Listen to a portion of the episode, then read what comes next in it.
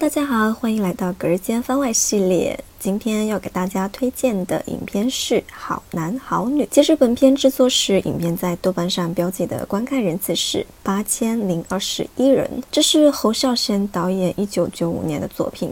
影片讲述了伊能静饰演的梁静日记本被偷，对方时不时地将日记内容传真给他，那是他记录死去爱人的日记本。一方面，他仍然活在回忆里不可自拔；另一方面，他现在是一名演员，扮演着抗日战争时期革命人士蒋碧玉，在戏里经历着蒋碧玉的故事。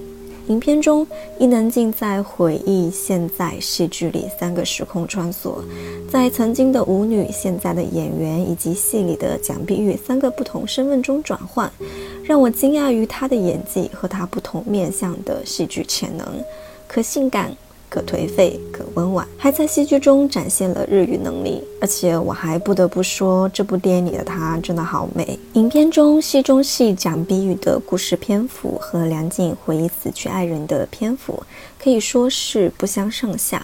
从影片开头和结尾来看，好像重点是蒋碧玉的故事，但梁静个人的回忆又一直贯穿全片，深深地影响着她。导演为什么要用这样一个结构、这样一种形式来处理？他想要表达的到底是什么？其实我还在意会中。关于这部电影，我的任督二脉还没有打通。如果你有什么想法，欢迎留言哦。那今天的节目就先到这喽，拜拜。